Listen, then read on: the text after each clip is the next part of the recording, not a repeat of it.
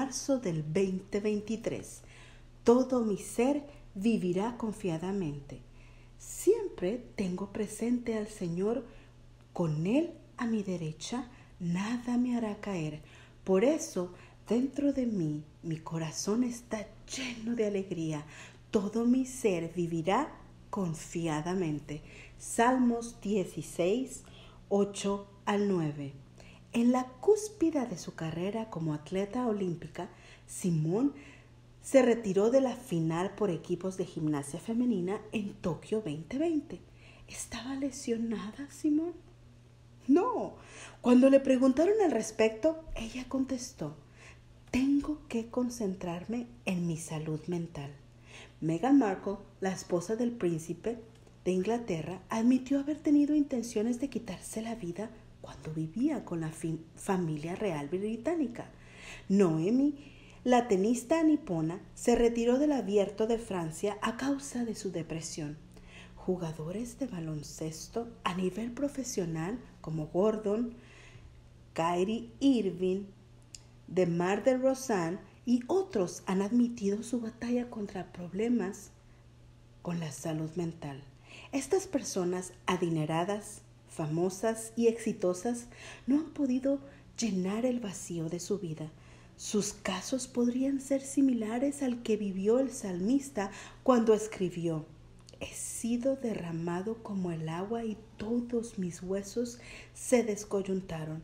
Mi corazón fue como cera derritiéndose dentro de mí. ¿Cuántos nos hemos sentido así? Pero no hemos tenido el valor de admitirlo tal vez. Simón nos ha dado una ineludible lección. Hay fortaleza en reconocer que somos vulnerables, que no podemos con todo, que hay luchas que se ganan cuando nos rendimos. Admitir que tenemos un problema de salud mental no nos hace frágiles, más bien nos abre el camino para encontrarnos con una solución.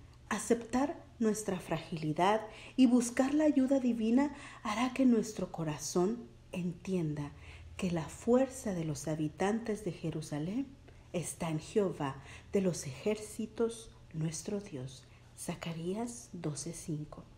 La declaración de Simón, tengo que concentrarme en mi salud mental, podríamos extenderla y llevarla aún, tengo que concentrarme en mi salud espiritual. La salud mental y la espiritual van de la mano, porque lo primero que hace Satanás es atacar nuestra mente.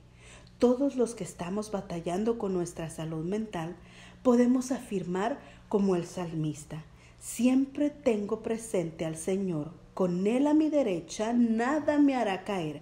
Por eso dentro de mí mi corazón está lleno de alegría, todo mi ser vivirá confiadamente.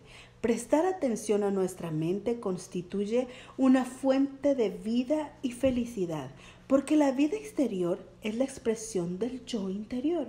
Concentrarnos en lo interior es la clave. Que tengas un bonito día.